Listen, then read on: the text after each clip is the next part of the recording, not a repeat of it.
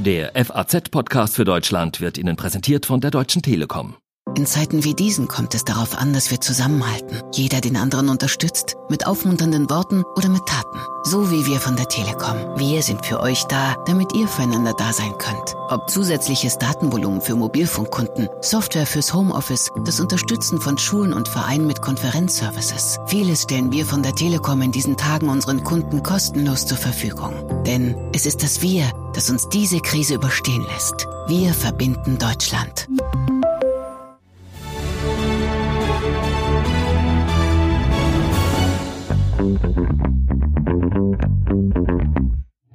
Ich verstehe, dass dieses Leben unter Corona-Bedingungen allen schon sehr, sehr lange vorkommt. Wir wollen heute mal gucken, wie uns die Bundeskanzlerin bisher durch die Corona-Krise geführt hat. Von ihrem ziemlich späten ersten öffentlichen Statement über weltweit bewunderte deutsche Disziplin, für die sie ja steht, nüchterne Entscheidungen, bis hin ganz aktuell zu einer Stimmung, die langsam ein bisschen kippt. Die Menschen werden leicht ungeduldig. Darüber sprechen wir mit Eckhard Lohse, unserem Berliner Büroleiter, der die Kanzlerin schon lange begleitet, und mit ihrer jahrzehntelangen rechten Hand, dem ehemaligen Fraktionschef Volker Kauder, der uns ein bisschen dabei helfen kann, uns der Kanzlerin zu nähern auf zwei ganz interessanten Ebenen, der persönlichen und der im Arbeitsteam damit herzlich willkommen beim FAZ-Podcast für Deutschland an diesem Mittwoch, den 29. April. Ich bin Andreas Krobock. Schön, dass Sie dabei sind.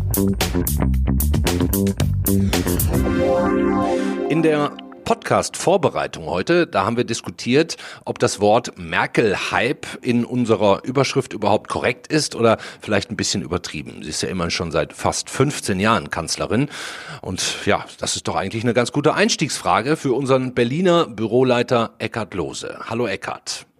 Ja, hallo Andreas. Äh, würdest du die Begeisterung oder sagen wir Zustimmung, Zufriedenheit, die in Deutschland weltweit und auch weltweit entstanden ist für die Politik der Regierung, für Angela Merkel, ähm, wäre das aus deiner Sicht zulässig, das als Hype zu beschreiben oder zu bezeichnen? Naja, wenn wir das mit äh, anderen Hypes vergleichen, also sozusagen aus dem Nichts kommenden äh, Begeisterungsstürmen la äh, Karl Theodor zu Guttenberg in seinen besseren Tagen, dann ist das sicherlich kein Hype. Merkel ist ja nicht so ein Typ der Gegenstand äh, von, von Hypes ist. Ähm, also so in Merkel-Maßstäben ist es schon ein Hype. Okay, wenn wir mal ähm, Corona und Merkel im Schnelldurchlauf durchspielen. Äh, ich kann mich noch erinnern, als wir beide das letzte Mal über sie hier im Podcast gesprochen haben. Das war nach den ersten Corona-Tagen, als klar wurde, ui, ui, ui, das wird jetzt echt ernst, auch in Deutschland. Da hatte sie sich extrem viel Zeit gelassen mit ihrem ersten Auftritt öffentlich. Und dann aber ganz schnell klare Kante, das Ding Ding durchgezogen. Also diese nicht überstürzte und bedachte Art, äh, mit solchen Sachen umzugehen, das ist schon typisch Angela Merkel, oder? Das ist typisch Angela Merkel. Ähm, das ist typisch für manche Kanzler. Also Gerhard Schröder war anders, aber Helmut Kohl war auch so. Da wird dann ganz schnell das Etikett aussetzen oder aussitzen äh, dran geklebt. Äh, tatsächlich äh, ist es aber natürlich, wenn man Entscheidungen über eine so große Gemeinschaft wie ein 80 Millionen Volk treffen muss, äh, ist natürlich ein bisschen zuwarten und sich diese Dinge genau angucken, ähm, äh, letztlich ein gar nicht so schlechter Weg. Du hast es gerade schon angedeutet, hier in Deutschland war die Zustimmung für Merkels Entscheidungen extrem hoch. Das scheint aber, wenn man mal hier und da ähm, Umfragen, neueste Umfragen sieht und auch in die Stimmung der Bevölkerung reinhört, langsam zu kippen. Oder hast du nicht den Eindruck? Man spürt ja auch im täglichen Gespräch, sei es mit beruflichen äh, Kollegen, sei es im privaten, so langsam bröckelt das, so langsam werden einige ungeduldig, sagen, also Mensch, die Lage ist so doll gemeistert, wir hören ständig, übrigens auch von der Kanzlerin, wie gut wir das alle machen, wie niedrig die Zahlen bei uns sind und so weiter und so weiter.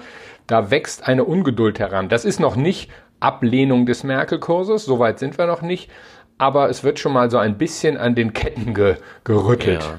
Ja, in der Tat. Also vor ein paar Tagen erst hat sie uns ja noch gesagt in der Regierungserklärung, wie lange das alles noch dauern wird. Da können wir vielleicht mal ganz kurz zusammen reinhören.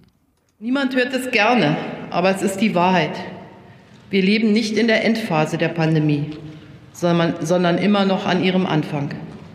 Wir werden noch lange mit diesem Virus leben müssen. Das klingt natürlich schon so, als müssten wir, obwohl wir schon so viel geschafft haben, wofür wir auch uns selber loben und auch gelobt werden, auch international, als wäre das irgendwie immer noch der Anfang. Das ist natürlich das, was, was man Merkel äh, tatsächlich vorwerfen kann. Gelegentlich fehlt es ihr an Empathie. Also nach diesen sechs Wochen zu sagen, wir sind am Anfang, ähm, das, das ist nicht sehr empathisch. Sie, sie sagt zwar, ich verstehe das, dass den Leuten das lang vorkommt, aber anschließend sagt sie, ja, Pech gehabt, weitermachen. Sie könnte ja auch sagen, wir haben die erste Phase geschafft.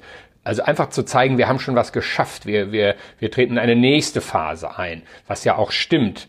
Aber im Grunde genommen ist sie sehr hart und entschieden, den Leuten zu sagen, ja, schön ist nicht, aber es geht so weiter. Und ich glaube, dass das ähm, problematisch werden könnte, denn der Mensch will ja, wenn er etwas geleistet hat und gesamtgesellschaftlich ist das eine große Leistung, was da bisher erbracht wurde, mit, mit sehr, sehr gemäßigten Reaktionen bislang, dann will der Mensch ja auch mal hören, so, wir sind einen Schritt weiter. Das hat sie bisher noch nicht gemacht. Ganz interessant in dem Zusammenhang äh, ist auch unsere Aktion Deutschland spricht. Die Zeit hat's erfunden. Wir finden es richtig gut und machen gerne mit. Und natürlich sind Corona-Beschränkungen, Corona-Lockerungen, Corona insgesamt ein ganz großes Thema. Bei uns koordiniert Ina Lockert die Aktion und die fragen wir am besten jetzt mal kurz persönlich. Hi Ina. Ja, hi Andreas. Worüber wollen denn die meisten Menschen, die sich bisher angemeldet haben, diskutieren? Ne, wenn man sich die Antworten anguckt von den Teilnehmern, ähm, ist da schon rauszulesen, dass so langsam eine Ungeduld wächst, ähm, was die Ausgangsbeschränkungen angeht. Ähm, da wird oft die Verhältnismäßigkeit der Beschränkungen in Frage gestellt. Ähm, ja, eben, inwieweit die Grundrechte eingeschränkt sind. Es wird das ähm, Krisenmanagement kritisiert und äh, es werden Exit-Strategien gefordert. Mhm. Und kannst du das auch noch in etwa in, in Zahlen ausdrücken, wie viel Prozent sozusagen da jetzt für eine Lockerung oder für mehr Lockerungen sind und die Beschränkungen nicht mehr so gut ertragen können, ungeduldig werden? Ja, also wie gesagt, es ist über den Daumen gepeilt, ist jetzt nicht ausgezählt, aber ich würde jetzt mal sagen, also ein gutes Drittel, wenn man jetzt vielleicht mutig ist, vielleicht auch schon die Hälfte, aber so in dem Bereich, gutes Drittel zwischen und, und 50 Prozent dazwischen liegt es irgendwo, denke ich mal. Und die sagen quasi, mach mal lockerer, Kanzlerin, so in etwa. Mach mal locker, mach mal locker, Frau Merkel, aber natürlich irgendwie auch ne, ein bisschen differenziert. Das ist einfach so eine Ungeduld, das glaube ich jetzt ist, die Menschen möchten eine Entwicklung sehen. Die möchten, dass sich was verändert. Die können nicht mehr weiter aushalten. Mhm. Ina, und wer das jetzt hört, wer uns jetzt gerade zuhört und den Impuls hat, oh cool, ich würde da auch gerne bei Deutschland spricht noch mitmachen. Geht das noch? Und, und wenn ja, wie? Ja, sehr gerne. Das geht noch. Äh, die Anmeldung läuft noch bis äh, zum Sonntag, dem 3. Mai. Mitmachen ist ganz einfach. Einfach auf faz.net gehen, auf unsere Webseite und in den Texten jeweils einfach einen Text anklicken. Ähm, da hängt immer so eine Ankerfrage zur Corona-Krise ähm, drin. Da draufklicken ähm, die beantworten, dann kommen noch ein paar andere Fragen und zum Schluss kommt man in die Anmeldung, seine Daten eingeben und einfach abschicken. Ja, hört sich gut an. Dankeschön, Ina. Eckert, spätestens daraus kann man schließen, das wird für die Bundesregierung nicht so einfach, ähm, die Bürger weiterhin bei Laune zu halten, oder? So ist es, äh, zumal äh, ja nicht davon ausgegangen wird, dass wir da über drei, vier Wochen reden. Ähm, erstens, es gibt kein Enddatum, es gibt nicht mal eine Perspektive, es gibt eigentlich immer nur die Parole, auch von der Kanzlerin ausgegeben, ähm, weitermachen, weitermachen, weitermachen. Um ein Beispiel zu nennen, wir haben jetzt, das Oktoberfest wurde abgesagt, gut, kann jeder verstehen, Oktoberfest, riesen, riesen Viren-Austausch-Aktion äh, ähm, wäre das geworden, ja, kann man sich so vorstellen, aber dann sind wir schon im Oktober, das heißt, die Menschen wissen, oho, also solche Sachen sind bis Oktober und dann sind wir nicht mehr weit vom Jahresende entfernt. Das ist schon verdammt hart, äh, angesichts der viel gelobten Situation in Deutschland so lange durchzuhalten. Mhm, und dann sind wir ja auch gar nicht mehr allzu lange von dem Kanzlerschaftsende von Angela Merkel entfernt. Elo, da reden wir später gleich nochmal drüber weiter. Danke dir fürs Erste. Äh, dann die Frage, wird Corona das letzte große Stück Politikgeschichte für Angela Merkel oder macht sie nochmal das Klimafass ganz groß auf bis zum Regierungsende? Und wer bringt sich da eigentlich gerade in Stellung in Sachen Kanzlerkandidaten? Wird auch spannend. Bis später. Einer, der ganz genau weiß, wie unsere Bundeskanzlerin tickt, ist Volker Kauder. Der war 13 Jahre lang CDU-Fraktionschef, so lange im Übrigen wie niemand sonst zuvor auf dieser Position. Und jetzt ist er im besten Fall bei uns am Telefon. Hallo, Herr Kauder. Hallo, Herr Krober. Zunächst mal die Frage vorweg, muss man ja heute stellen. Sie sind 70 Jahre alt inzwischen, Corona-Risikogruppe. Wie geht's Ihnen und Ihrer Familie? Ist der Kelch an Ihnen bisher vorübergegangen? Ja, mir geht es äh, sehr gut. Ich äh, bin äh, gesund ähm, und ich war in meinem ganzen Leben noch nicht krank. Deswegen äh, hoffe ich, dass ich auch nicht erwischt werde. Ich halte mich äh, ganz streng an die Vorgaben und ähm, äh, deswegen äh, fühle ich mich auch sehr gut. Sie waren noch nie krank, ernsthaft? Ja, bis auf die Kinderkrankheiten, aber ähm, ähm, ich war in meinem äh, äh, Leben noch keinen halben Tag wegen Krankheit zu Hause. Mhm. Bei uns im Büro ist es eigentlich so eine Art Running Gag. Wenn irgendeiner sagt, ich war noch nie krank, kann man im Grunde die Uhr danach stellen, dass er nächste Woche die Grippe hat. Haben sie irgendwas richtig gemacht, offensichtlich? Ja, das ist eine Frage der Gene und meine Frau ist Ärztin, die betreut mich sehr gut. Um das Gespräch, das wir führen, grundsätzlich richtig einzuordnen, sollte man wahrscheinlich vorweg sagen, Sie sind, Sie haben nicht nur lange mit Angela Merkel zusammengearbeitet, Sie sind befreundet, so hat es mir unsere Pol Politikredaktion auch nochmal zugetragen. Das heißt im Umkehrschluss, äh, etwas Negatives über die Kanzlerin werden Sie eher nicht sagen, oder? Ich bin tatsächlich mit ähm, Angela Merkel befreundet und wir haben auch äh, noch immer äh, Kontakt und reden miteinander, auch wenn nicht mehr so häufig äh, wie früher. Und ähm, ich, ähm, die Freundschaft ähm, hindert nicht daran, dass wir auch äh, in der einen oder anderen Frage mal unterschiedliche Auffassungen haben. Aber ich würde mich natürlich über Angela Merkel nur freundschaftlich äußern. Ähm, das ähm, habe ich schon früher gemacht. Ähm, wir haben manche Diskussionen intern geführt, aber nach außen waren wir ein Team. Wenn Sie Pi mal Daumen schätzen würden, wie viele Diskussionen das waren, die Sie mit Angela Merkel hätten in all den Jahren, haben Sie das mal nachgerechnet? Auf was für eine Zahl käme man da? Nein, das habe ich nicht nachgerechnet, aber äh, ich kann Ihnen sagen, in den 13 Jahren, wo ich Fraktionsvorsitzender war, und dann war ich ja vorher noch erster Geschäfts parlamentarischer Geschäftsführer und Generalsekretär, insgesamt also fast äh, 15 Jahre, da haben wir äh, uns fast täglich äh, unterhalten, um Dinge abzustimmen und äh, da gab es dann auch die ein oder andere äh, Diskussion. 15 mal 365, da sind wir bei ungefähr 5000. Da hätten ja, wir doch mal eine gut. Zahl. Ja, sehr gut. Also, aber es war eine insgesamt ähm, äh, schöne äh, Zeit, in der wir Angela Merkel und ich viel bewegen konnten. Hm, absolut. Ich würde gerne kurz mit Ihnen mein beliebtes Prozentspiel spielen. Ich hoffe, Sie haben Lust da mitzumachen. Also ich treffe eine Aussage und Sie antworten zwischen 0 und 100 Prozent. Also 0 für stimmt gar nicht und 100 Prozent für ja, absolut und komplett richtig. Machen Sie mit? Ja. Okay, fangen wir an. Einfache Frage zum Start. Macht die Bundesregierung eine gute Figur in der Corona-Krise? 100 Prozent. Hm. Wenn Sie eine Autopanne hätten und Sie wüssten, Angela Merkel wäre in der Nähe, könnten Sie sie anrufen? 100 Prozent. Hm. Also zwischen Ihnen und Angela Merkel, das ist echte Freundschaft. Auch 100 Prozent. Hm. Loyalität ist das wichtigste Gut in einer Partei. Auch 100 Prozent. Angela Merkel ist witziger als Helmut Kohl.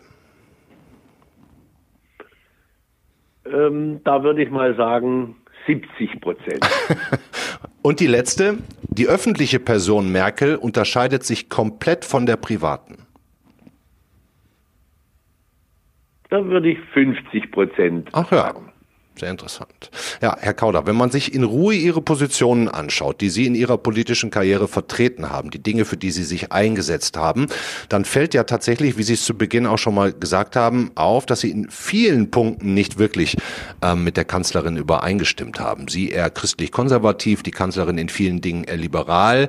Ähm, für Außenstehende ist es ja nicht immer so einfach zu verstehen, wie man überhaupt richtig befreundet sein kann, wenn man politisch eigentlich nicht so auf einer hundertprozentigen Wellenlänge ist. Da sollen ja schon Ehen geschieden worden sein wegen solchen Streits. Ähm, was hat das so enge Band zwischen ihnen entstehen lassen? Das Entscheidende war äh, Vertrauen, dass wir uns vertraut haben. Dazu sage ich ein Beispiel. In der ganzen Zeit als Fraktionsvorsitzender wurde ich von Angela Merkel kein einziges Mal mit einer Entscheidung äh, überrascht, sondern wir haben immer vorher darüber gesprochen. Übrigens eine äh, ganz große ähm, Gabe von Angela Merkel, dass sie zuhören konnte und kann, ähm, was einem allerdings dann auch dazu ähm, genötigt hat, äh, sich sehr gut vorzubereiten, um seine Anliegen auch vorzutragen und begründen zu können. Hm. Das heißt, sie hat viel zugehört und hat sich dann in den Tagen danach oft eine Meinung gebildet oder schon im Gespräch? Es ähm, äh, war von der äh, Sache abhängig. Es gab Dinge, die konnten sofort äh, geklärt werden und es gab äh, Dinge, die mussten noch einmal ja, überdacht werden. Aber der entscheidende Punkt ähm, war, dass wir uns gegenseitig äh, vertraut haben und dann eine gemeinsam eine Meinung gebildet haben und dann zu einem Ergebnis gekommen sind. Hm. Sie sind ja jetzt seit etwa anderthalb Jahren nicht mehr Fraktionschef der CDU. Ähm, seitdem, das ist mein Eindruck, sind die Auseinandersetzungen innerhalb der Partei, innerhalb der einzelnen Flügel unversöhnlicher geworden. Rund um Thüringen zu Beginn des Jahres vor Corona, Sie werden sich allzu gut daran erinnern, das ging ja bis hin zur innerparteilichen Selbstzerfleischung. Ähm, mal ein bisschen provokant gefragt, wäre das mit Ihnen auch passiert? Also äh, das ist eine äh, Auseinandersetzung, die in der Partei stattgefunden hat und die ja mit der Bundestagsfraktion und mit der Position des Fraktionsvorsitzenden nicht sehr viel zu tun hat. Aber äh, wir hatten äh, auch eine Diskussion, äh, wo ich Fraktionsvorsitzender war im Zusammenhang mit der Flüchtlingskrise, wo die Fraktionsgemeinschaft äh, zwischen CDU und CSU schwer belastet war, auch mit das war 2015 mit, mit tagelangen Diskussionen und danach dann noch einmal. Also ähm, in der Politik bleibt es nicht aus, dass es auch manchmal richtig hart zur Sache geht. Hm. Und war das Ihr wichtigster und schwierigster Job in all der Zeit, den Laden zusammenzuhalten, so eine Art Vermächtnis? Ja, das ist natürlich eine der äh, wichtigsten Aufgaben, gerade wenn man Regierungsfraktion ist. Äh, wir müssen ja immer Entscheidungen treffen und äh, dafür auch Mehrheiten bekommen. Man stelle sich vor, ähm, ein Fraktionsvorsitzender hätte äh, hinnehmen müssen, dass die äh, Bundeskanzlerin mehrfach im Parlament keine Mehrheit bekommt. Äh, das wäre auch nicht zum Durchstehen gewesen. Ich habe gestern eine Weile mit unserem Innenpolitikchef Jasper von Altenbockum gesprochen, Stichwort Kanzlerkandidaten. Ähm, würden Sie mir zustimmen, dass man jetzt in der Krise schon sehen kann, wer außerhalb von Angela Merkel das Format hätte, Kanzler zu werden? Man kann äh, sicher sehen, wer das ähm, äh, Format hätte. Man kann aber noch nicht sehen, ob das, was man jetzt sieht, auch dann das endgültige Ergebnis wird.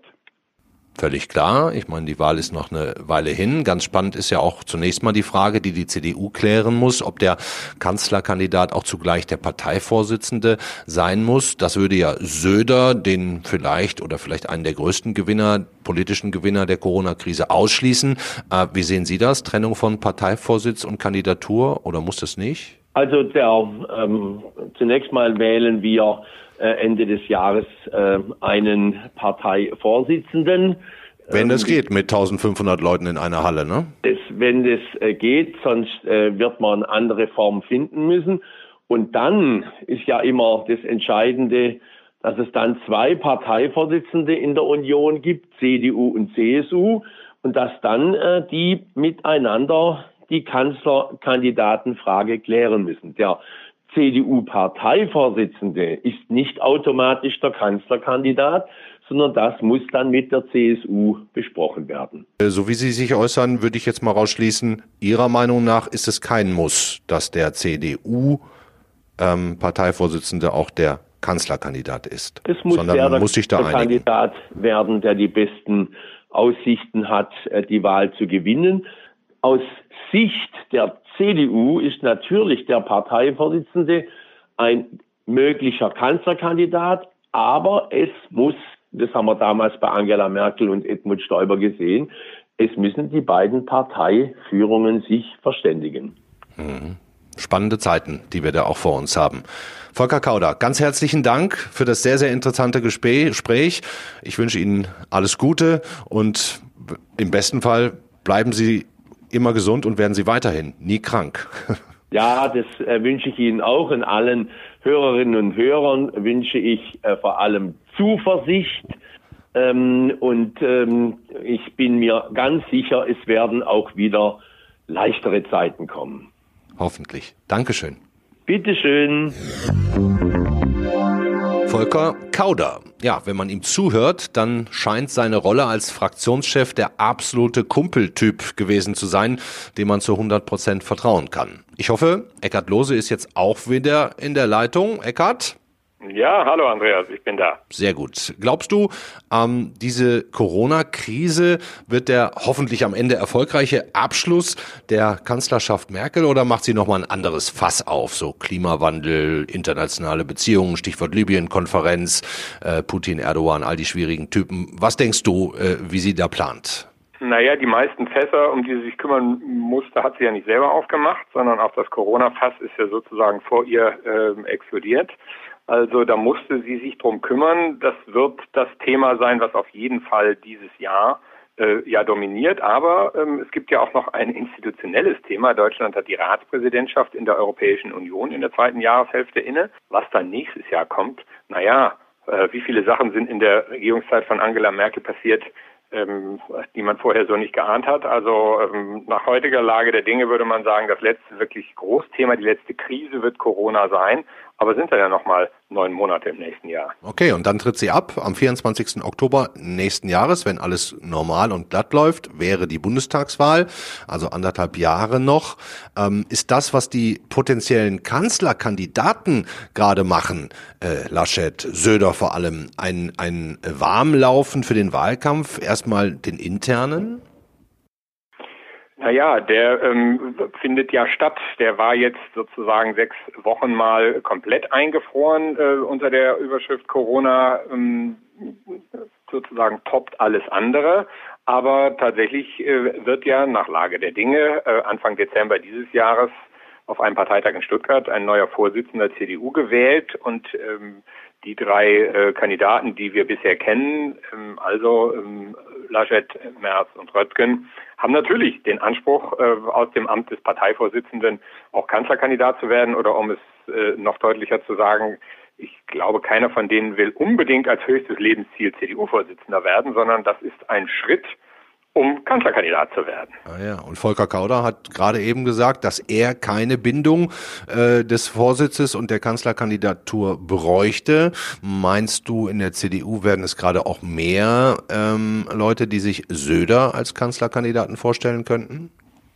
Die CDU ist äh, eine Regierungspartei. Denen geht es dann gut, äh, wenn sie an der Regierung sind. Und um an der Regierung zu sein, braucht man einen Kanzlerkandidaten mit hohen Zustimmungswerten. Also auch mit ähm, mittleren Mathematikkenntnissen werden da heute viele CDU-Mitglieder sitzen und sagen, wenn wir jetzt einen Kanzlerkandidaten benennen müssten für die Union, CDU und CSU zusammen, dann wäre nach Lage der Dinge der aussichtsreichste Markus Söder, obwohl er der CSU-Vorsitzende ist. Aber das hat es ja schon zweimal gegeben, einmal mit Franz-Josef Strauß, einmal mit Edmund Stoiber. Also ich kann mir schon vorstellen, dass die CDU sich nicht sehenden Auges einen Kanzlerkandidaten aussucht aus den eigenen Reihen, der sehr viel schlechtere Chancen hätte, als äh, es Markus Söder hat.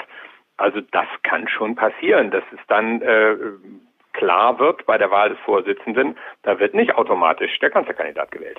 Hm, wie schwierig ist es denn gerade für diejenigen, die äh, nicht aktiv Politik betreiben, beziehungsweise nicht aktiv in der ersten Reihe stehen, also in der CDU, Merz und Röttgen, bei den Grünen zum Beispiel, Habeck und Baerbaum, ist auch nicht so einfach, oder? Nee, das ist natürlich nicht so leicht, ähm, da jetzt äh, vorzukommen. Also das wirkt ja so ein bisschen so als, als fast despektierlich, wie kann man sich um etwas anderes kümmern äh, als um äh, das gesamte Thema Kampf äh, gegen das Virus, Kampf gegen die Pandemie.